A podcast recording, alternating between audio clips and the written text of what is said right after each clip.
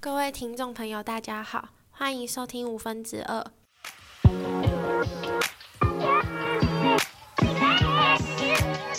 我是今天的主持人 Miranda，我是 Erica。今天要分享的案件是南投锦儿涉嫌性侵案。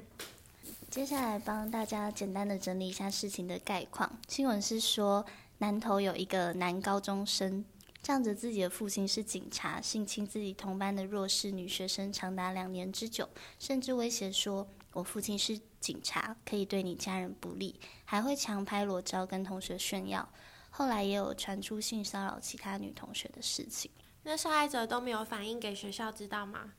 据说校方早早就知道这件事情，却一直拖到高三才处理，也仅仅只是将两名学生分班。警局也有被质疑是否有吃案的行为，因为疑似去年九月就报案了，可是到今年的四月才被受理。详细的说明我也有去爬很多文，所有的资料都是我在新闻迪卡爆料整理出来的，有找到比较清楚的事件始末。二零一八年九月至二零一九年七月，高一期间，田姓男同学在家中威胁当时与之有暧昧关系的被害女同学。若不帮他口交，就会要求担任所长的父亲对其被害女同学的家人不利，并偷拍相关不雅照片及影片，持续威胁女同学与之发生性行为。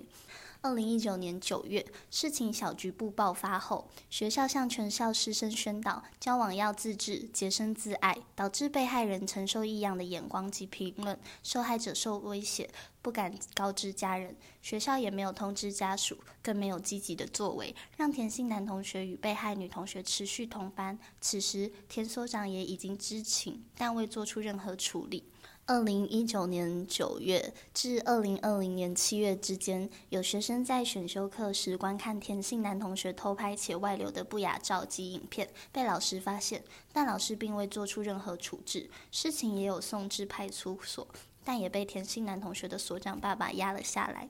二零二零年四月，受害者拒绝田姓男同学放学后强制行为，遭田姓男同学痛殴，不堪长期受辱，告知自己的伯父，并由伯父带往草屯分局中正派出所报案。至今仍未见到田姓家属亲自上门道歉。二零二零年九月，网友爆料此事，引起舆论哗然，学校才将田姓男同学转至隔壁班。二零二零年九月十号。草屯分局粉丝专业小编 Po 文，以不法方式与交往中 A 女有性行为发生之情事，并强化被害人 A 女为弱势家庭子女、警察偏袒同仁等文字，企图引起社会同情及网民声援，以及以指派专人注意网络社群留言状况，事实澄清警方依法办理之立场，且五度偷改文，令网友相当不满，纷纷炮轰。后续遭人转剖至爆料公社社群网站。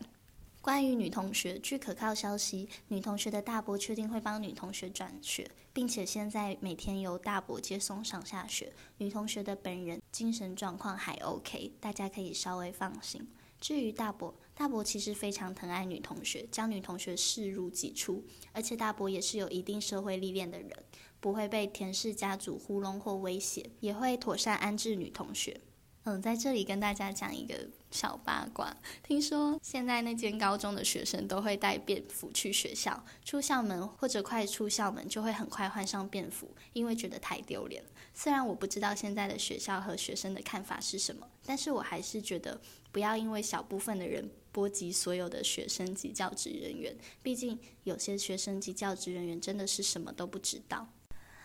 那你听完这件事情有什么自己的看法吗？